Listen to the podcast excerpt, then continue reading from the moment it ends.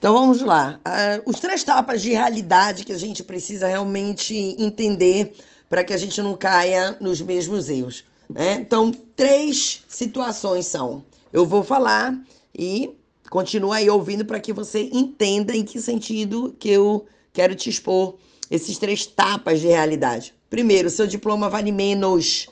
Segundo, sua família é retardada. Terceiro, você não vai se aposentar. Então vamos lá, vou te explicar.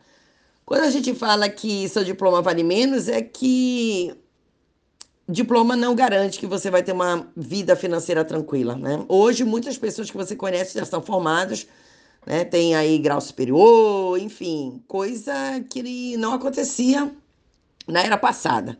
Então, essa nova realidade, a gente tem várias pessoas aí se formando e acredito ainda que um diploma na mão é garantia de que vai ter essa liberdade financeira, né? essa segurança financeira que tantas pessoas anseiam. Então, hoje ter um diploma não compensa o custo versus oportunidade que você imagina ter. Você investiu dinheiro, você investiu tempo, você, você é, foi educado é, para se formar, mas a gente deveria ter um outro olhar sobre isso. A gente deveria olhar como investidor. Será que se eu passar por todo esse processo, ao final dele, eu vou ter qual garantia? Qual a chance que eu vou ter? E o investimento que eu fiz, em quanto tempo eu vou levar para poder repor é, esse investimento que eu fiz? Adria, mas eu fiz é, faculdade pública. Mesmo assim, você investiu é, o seu tempo, você investiu em energia, tirou cópia de livro, você gastou com lanche, gastou com ônibus, enfim, você, querendo ou não, tem um investimento. Os anos que você ficou investindo tudo isso, é, não compensa o salário quando você sai da universidade.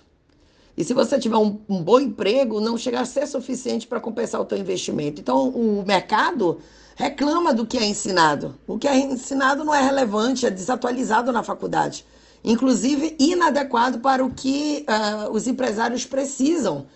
Uh, a velocidade com que os negócios mudam não é na mesma proporção do que é ensinado na faculdade. Aí você vai precisar o quê? Fazer uma especialização, você vai fazer um mestrado, um doutorado, que vai te custar ainda mais caro, vai te levar mais um investimento de tempo e de dinheiro, e mesmo assim você não tem segurança de absolutamente nada. E sem ter um plano de investimento financeiro, as pessoas se endividam né, para poder custear os estudos, perdem anos e anos e anos estudando, e quando saem do casulo, não conseguem nem recuperar o investimento. Por quê? Porque ela acha que ali não é a única chance que eu vou ter de realmente buscar é, uma vida financeira mais tranquila. E você sabe que não é bem assim. Parar de pensar como estudante e parar é, de pensar dessa maneira muito rasa, muito básica que a gente aprendeu com nossos pais, que a gente aprendeu aí com as nossas outras gerações e que a própria sociedade acaba impondo. Você tem que pensar como investidor. Eu procurar algo de baixo risco, mas com alto retorno. Certinho? Esse é o primeiro pensamento. Segundo, sua família é retardada. Calma, não é retardada no sentido pejorativo, né? Que é maluca, que é doida, não é isso. É no sentido da palavra denotativa, né? Do sentido real dela.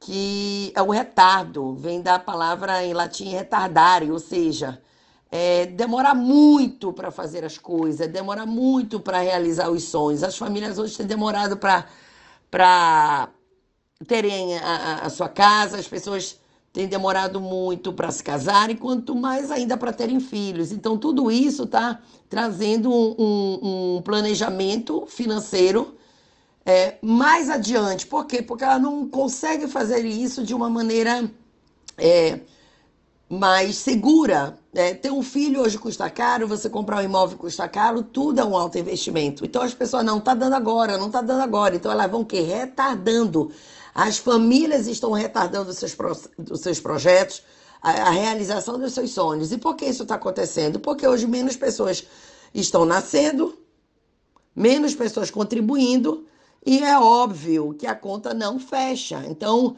é, os sonhos delas dependem muito do recurso, do capital, a realidade mudou, as escolhas que, que fizeram nem sempre são escolhas corretas, não tem reserva financeira e aí tudo vira uma bola de neve. Então vai se retardando as decisões. E o terceiro tapa de realidade é que a gente não vai se aposentar. a conta não fecha, onde menos pessoas estão contribuindo e mais pessoas estão vivendo, então o sistema previdenciário aí vai, vai dar um bug. Então, na verdade, isso não não é nem um tapa na cara, é um soco no estômago. E no mundo inteiro também os planos de previdência, de aposentadoria estão tendo problemas.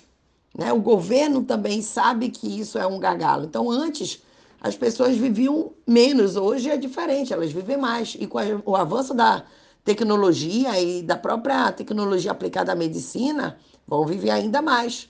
Então você tem que parar para pensar como é que anda o teu planejamento financeiro.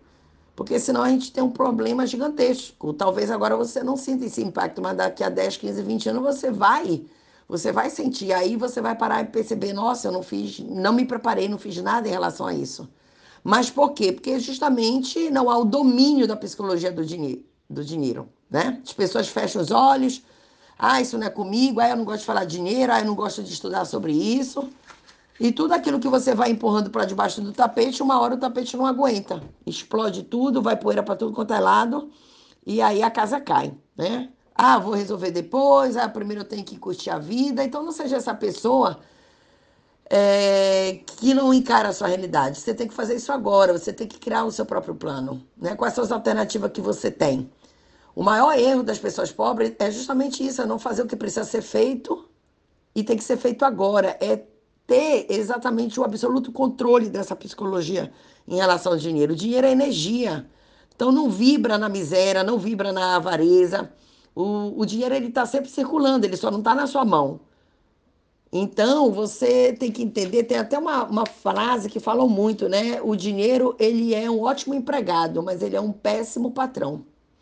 Então preste atenção no teu dinheiro, reveja onde você está gastando, investindo, estuda, tenha informação, ajuste o teu orçamento, procura oportunidade né, para fazer uma renda extra. Se você já está na oportunidade aqui de, de, de, de fazer o marketing multinível, que é uma excelente oportunidade nesse momento, cai para dentro, vai de cabeça. Se você tem uma ideia, que você está modelando de outras pessoas, para de ter o medo, vai lá, faz acontecer. Se você estiver em movimento, você já está melhor do que a pessoa que está parada. Esteja sempre em movimento, esteja sempre aprendendo. Aprenda a viver com menos, aprenda a viver a um nível menor do que aquilo que você recebe. Essa a questão do dinheiro não é o quanto você ganha, é o quanto você consegue economizar.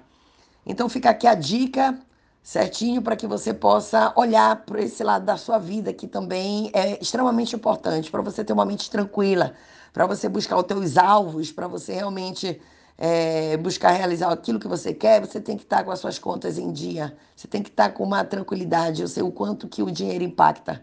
Eu já passei muito isso na minha vida e não é fácil. E a gente tem que encarar tudo aquilo que a gente não tem um conhecimento, porque informação traz clareza.